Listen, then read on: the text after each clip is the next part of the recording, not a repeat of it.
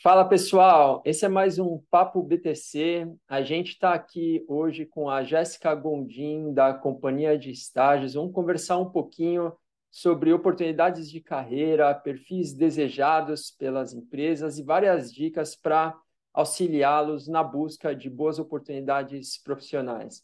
Olá, Jéssica, tudo bem? Olá, Rafael, tudo bem? Eu sou a Jéssica Gondinha, sou gerente de projetos na Companhia de Estágios. É, estou há nove anos na companhia, tenho formação em gestão de recursos humanos pela Metodista e faço também aí a pós-graduação em gestão de projetos. É, e vai ser uma honra compartilhar com vocês aqui um pouco da minha experiência. Perfeito, a honra é toda nossa. Jéssica, obrigado por estar aqui conosco hoje. Bom, então vamos lá, uh, Jéssica. Uh, conta um pouquinho para a gente do, do histórico da companhia de estágios, qual que é a atuação dessa empresa no mercado, para a gente entender um pouquinho melhor. Claro. A companhia de estágios é uma consultoria, é uma consultoria especializada em processos de captação de estudantes para vagas de estágio, trainee, jovens aprendizes também. E hoje nós atuamos aí com diversos segmentos, empresas de diversos segmentos, e já estamos no mercado há 16 anos. Então, estamos aí presentes desde 2006. Alguns dos nossos clientes, Rafael, só para você ter uma ideia do nosso, das nossas vagas, né, do que a gente atende, nós temos empresas como a Clarent, que é de indústria química, é, trabalhamos com empresas de investimentos, a Singenta, Clabin de embalagens, então tem vagas aí para todos os tipos de perfil, né, para todos os cursos também, para quem está procurando, são diversas oportunidades. Perfeito, maravilha, Jéssica. É, a companhia de estágios é uma, uma empresa extremamente conhecida, a gente acompanha também a, a trajetória de vocês, né? E eu imagino que o nosso público deva conhecê-los também bastante, uh, dado que muitas boas oportunidades aparecem através do site de vocês, através do trabalho que vocês realizam, né? E, e conta um pouquinho para a gente, uh, acho que uma, uma, uma dúvida muito recorrente né, de, de todo aluno, de todo aquele que está terminando uma graduação, que está buscando uma colocação dentro do mercado, é, é relacionada à preparação, né? a preparação para os processos seletivos, a preparação para o início uh, de uma carreira profissional. Então, uh, conta um pouquinho para a gente primeiro, né? Como é que está a, a, programação dos processos, o número de vagas que vocês estão trabalhando hoje, e depois a gente fala um pouquinho do perfil do profissional que normalmente as empresas buscam hoje. Claro. É, só para você ter uma ideia de números, nós trabalhamos aí cerca de 4 mil vagas por ano, então é um número bem expressivo. E geralmente essas contratações elas acontecem em dois períodos no primeiro semestre do ano, com entradas ali entre janeiro, fevereiro e março, e o segundo semestre com entradas entre julho, agosto e setembro. É, mas é, não são limitadas só a esses meses, então durante todo o ano acontecem entradas, só que durante esses dois períodos um pico maior. E é exatamente agora que nós estamos aí com, com bastante programa de estágio aberto por conta das entradas de janeiro e fevereiro, então, todo o trabalho começa agora de seleção. Então, para quem está procurando vagas de estágio, trainee, ou até para jovem aprendiz também, esse é o momento ideal. E são vários programas ativos, tá? Eu citei aqui alguns nomes de empresas que estão com vagas ativas, é, mas são diversas. E se cadastrando no site, dá para acompanhar as etapas, quando que começa o estágio, tem bastante coisa bacana para acompanhar.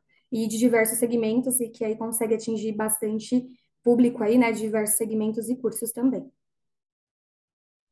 Tá ótimo. E, e, normalmente esse profissional, um profissional que tem que estar tá já no final da universidade ou muitas vezes um profissional que já está, que ainda está no início, primeiro, segundo ano, às vezes fazendo um curso noturno, tem, tem vaga, oportunidade para todo mundo?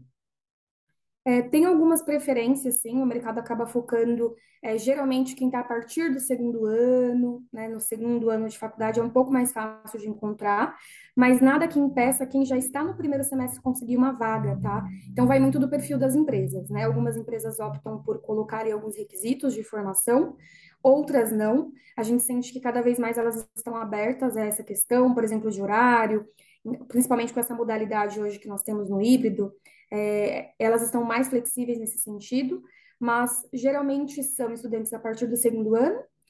é, com disponibilidade de seis horas diárias, isso é importante. Tem algumas empresas que são flexíveis para quatro horas diárias também, mas o mais tradicional, Rafael, que eles mais procuram são 30 horas semanais, que aí dá essas seis horas diárias, né, para os estudantes aí. Bacana. E você, você mencionou a questão do híbrido, né? Isso é até uma curiosidade. Hoje já tem programas de estágio ou programas de treino num formato híbrido? Ou ainda é tudo no presencial? Sim, bastante empresa incluiu a modalidade híbrido, é, ou até algumas 100% home office, porque sentiram essa necessidade e se adaptaram às mudanças, então perceberam que fazia sentido implementar antes da, da pandemia e muitos estagiários não tinham essa política. E hoje, a grande maioria, Rafael, das vagas que nós temos em aberto, a gente até implementou no nosso portal de vaga a modalidade para o estudante conseguir visualizar se é híbrido, presencial ou home office. É, eles conseguem acompanhar ali no painel, né, visualizando essas vagas, mas a gente viu uma virada muito grande de chave aí entre as empresas, né, depois da pandemia, com a modalidade de híbrido. Então, a grande maioria das vagas que nós temos hoje ativa, por exemplo, são sim nessa modalidade híbrido.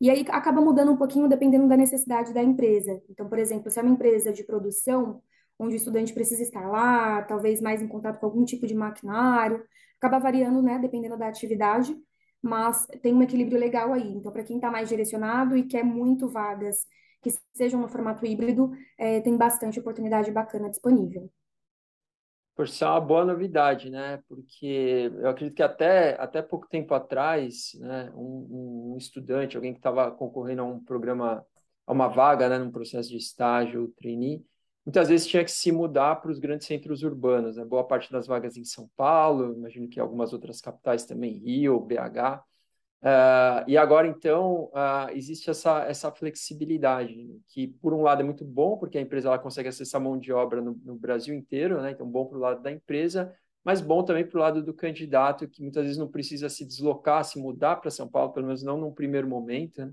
então se torna muito mais, muito mais fácil. Bacana.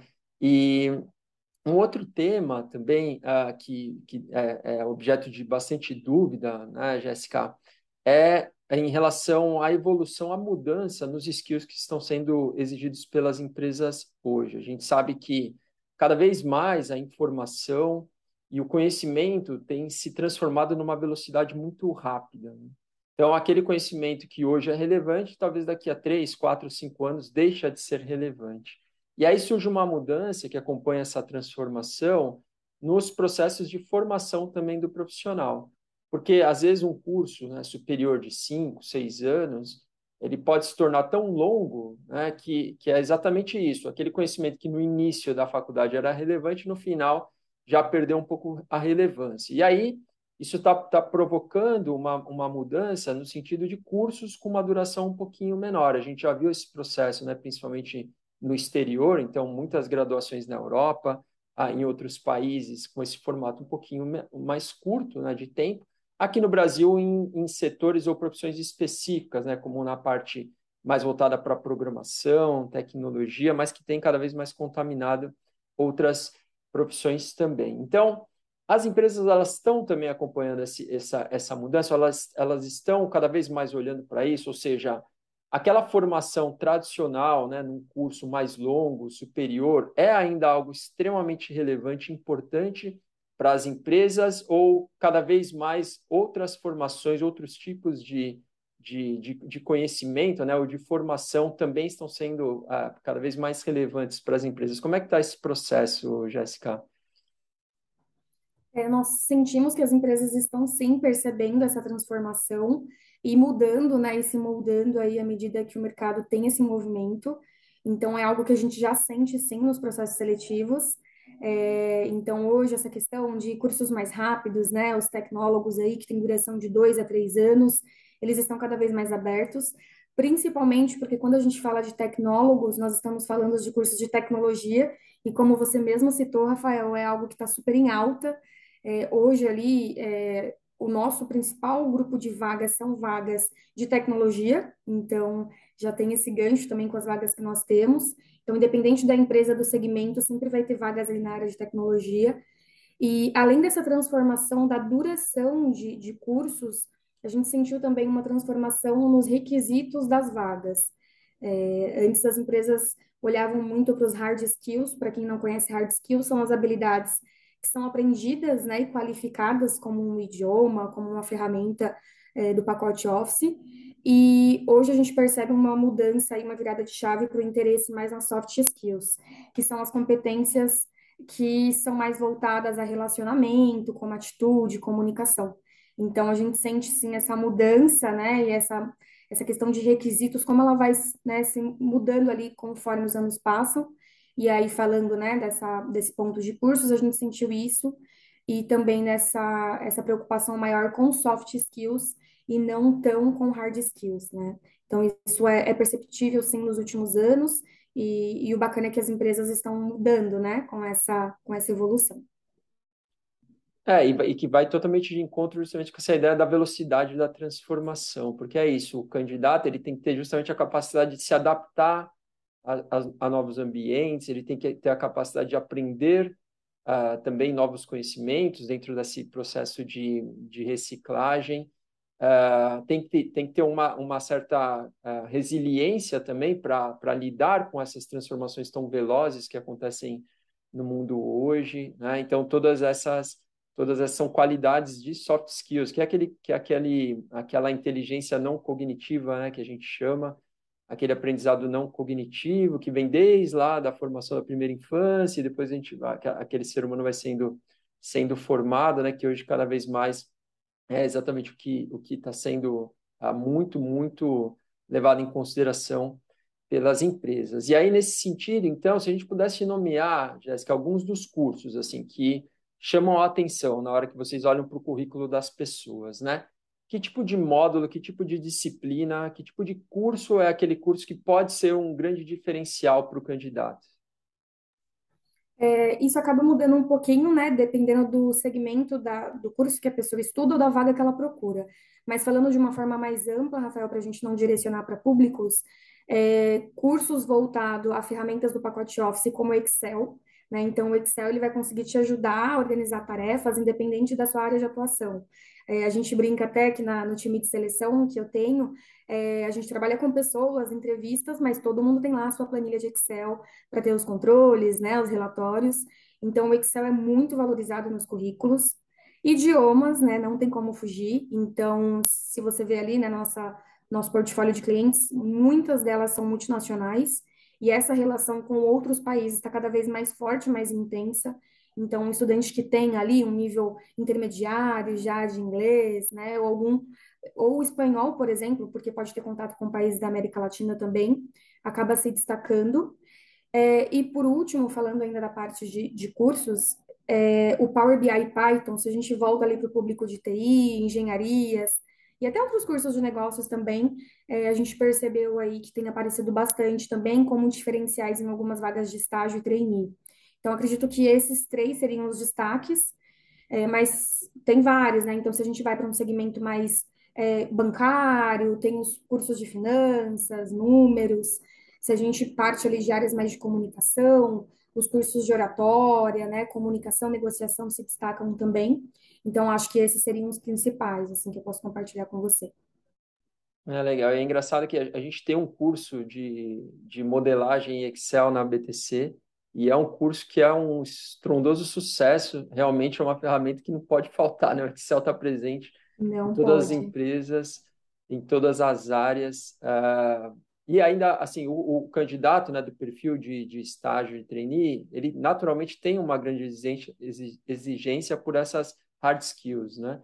Mas do outro lado, que é o que você estava comentando, né, disciplinas como comunicação, negociação, tudo isso uh, passa a ser, ou, ou, cada vez mais é relevante também para esse público que está entrando no, no, mercado de trabalho, né, com, essa, com a valorização das soft skills. E a gente percebe isso também, Jéssica, na demanda que a gente tem de treinamentos em company. Muitas empresas chamando a gente, né, a BTC, para administrar esse tipo de treinamento, aí para todos os níveis, mas muito também para um profissional, para o profissional né, que faz parte dos grupos de estágio e trainee. Né?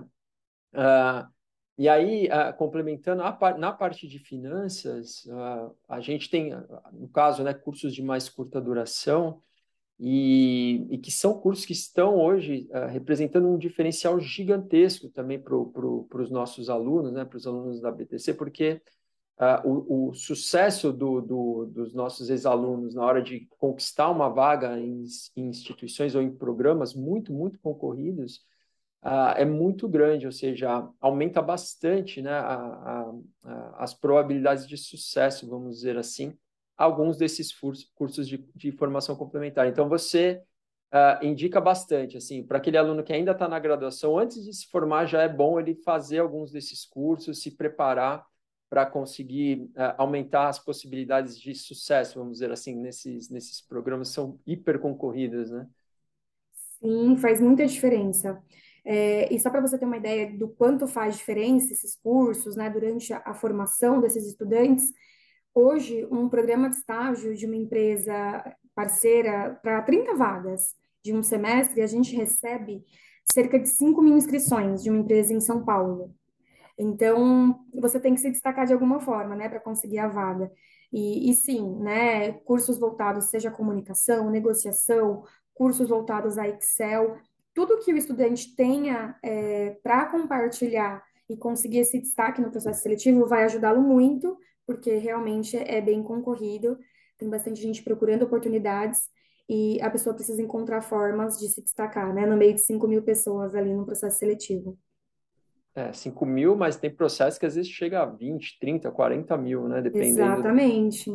É, eu passei um número assim, um mais recente aqui, né, e de 30 vagas, mas se a gente vai para empresas aí que tem um número maior de vagas é, e é muito reconhecida, ela, esse número triplica muitas vezes, né? Então, é exatamente isso. Que legal. Bom, outro tema que está super em, em, pauta também é a questão do ISD, né, Jéssica? Que, é, que são que é essas três letrinhas, o E de, da parte de ambiente, né? Uh, o S do social e o G de governança, que, e que isso se expressa de várias maneiras ah, no universo empresarial. Primeiro, do lado da empresa, né, a preocupação dela em como que ela vai fazer para trazer para dentro da cultura dela, dos valores, da sua atuação, da sua inserção na sociedade, essas três letrinhas. Mas eu imagino que cada vez mais também isso deva ser uma preocupação no sentido né, que as empresas vão buscar identificar esses valores nos candidatos também, né? Esse tipo de, de preocupação. E aí conta um pouquinho para a gente Primeiro, como a própria companhia de estágios está lidando com isso, né? Quais os programas sociais que vocês têm?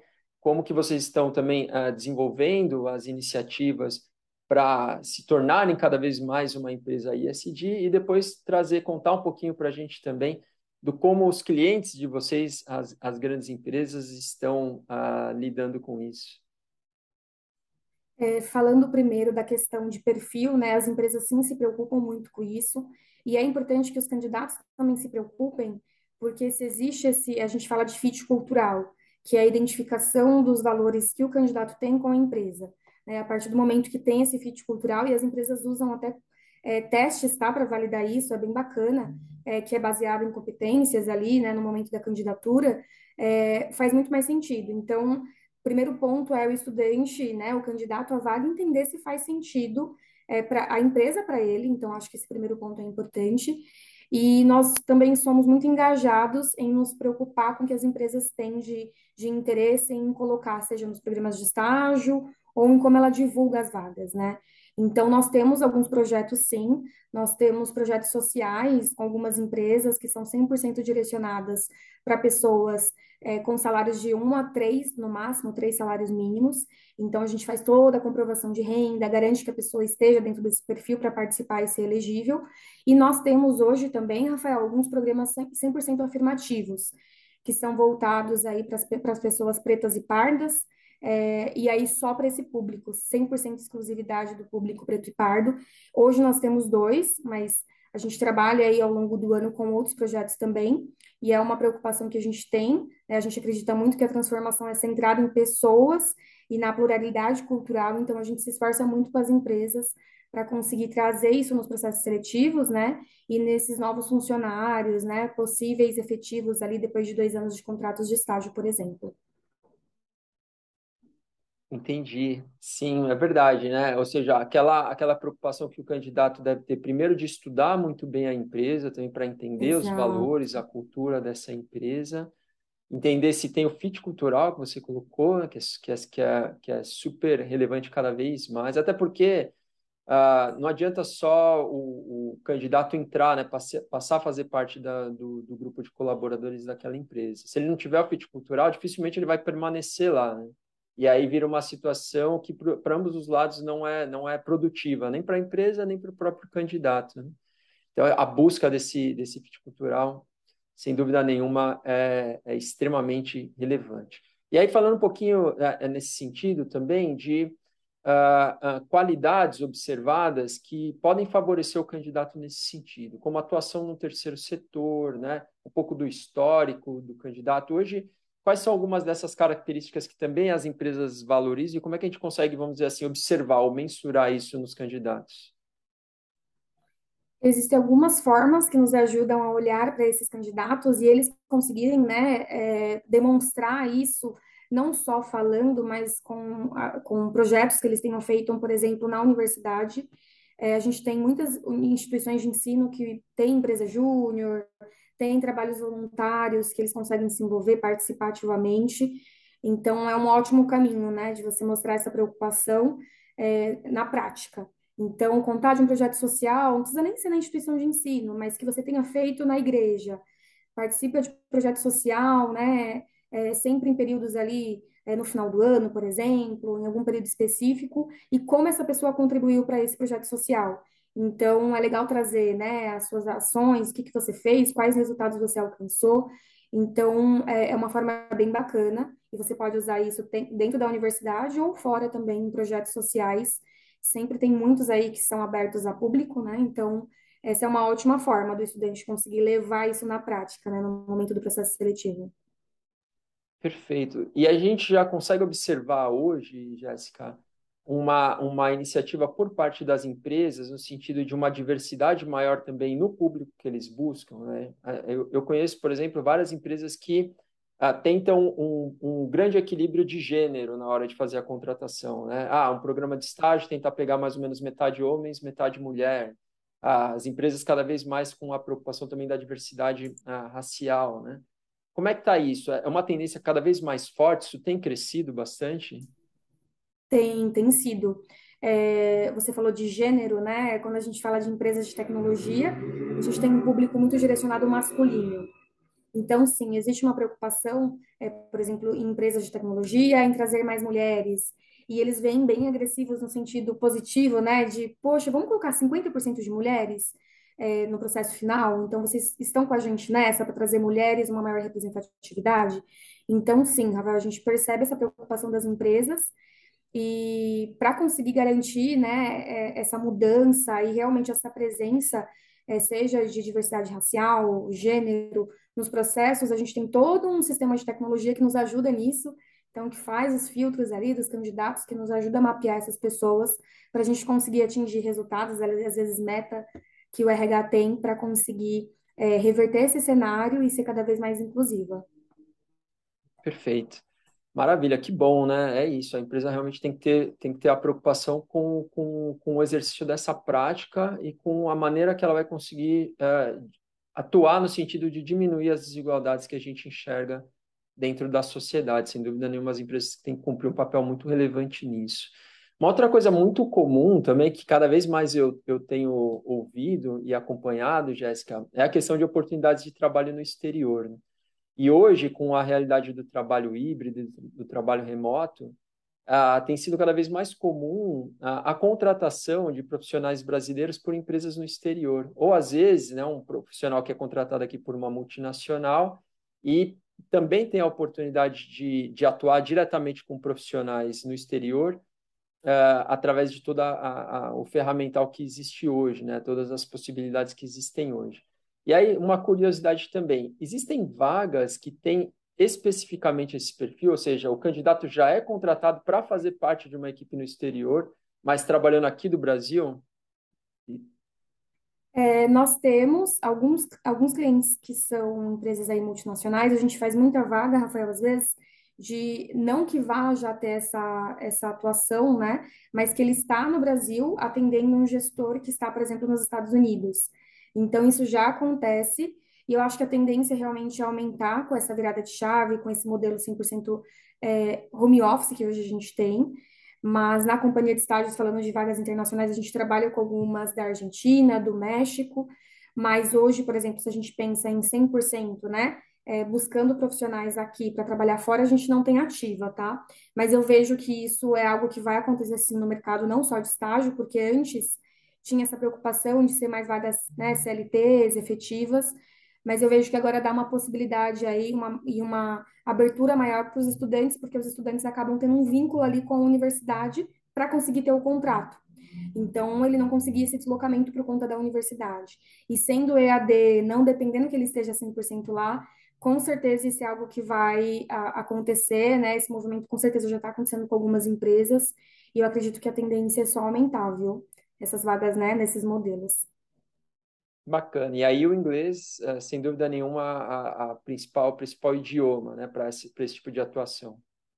Exato, exatamente. Essa vaga mesmo que eu citei como exemplo, é, apesar de ser uma vaga aqui no Brasil, né, como estudante brasileiro, ele precisaria falar ali todo dia com o gestor, que é nativo, então precisaria ter sim o inglês, porque senão não consegue desenvolver atividade, ter troca, trabalhar em equipe. Então, sim, essas vagas são fundamentais que tenham o idioma, seja o inglês, ou se for de um país da América Latina, o espanhol, né? Então, é, mas eu percebo que a grande maioria das vagas é voltada mais para o inglês mesmo. Maravilha, perfeito. E fala um pouquinho para a gente dos prazos, Jéssica. Você tinha comentado que sim, os processos eles acontecem ao longo de todo o ano, que agora o maior volume né, de processos estão acontecendo, que é esse último trimestre, nessa virada aí do terceiro para o quarto, quarto tri. Então, ah, conta para a gente como é, que o, como é que o aluno, como é que o universitário faz para se candidatar a essas vagas, um pouco dos canais que ele pode utilizar.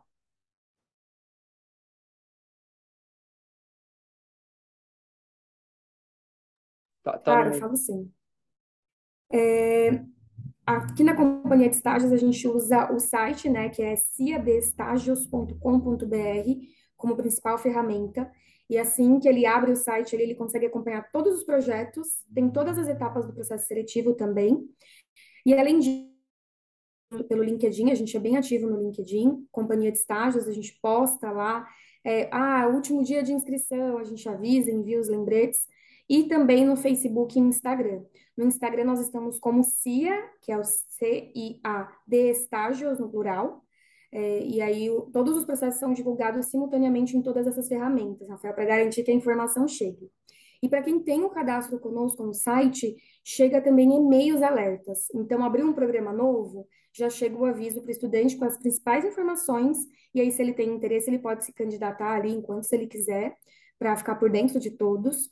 E aí, falando de prazos, você né, comentou dos prazos, é, geralmente, por exemplo, um programa para iniciar em janeiro, nós divulgamos agora, no mês de outubro, ele faz a etapa de inscrição, testes, ainda nesse mês de outubro.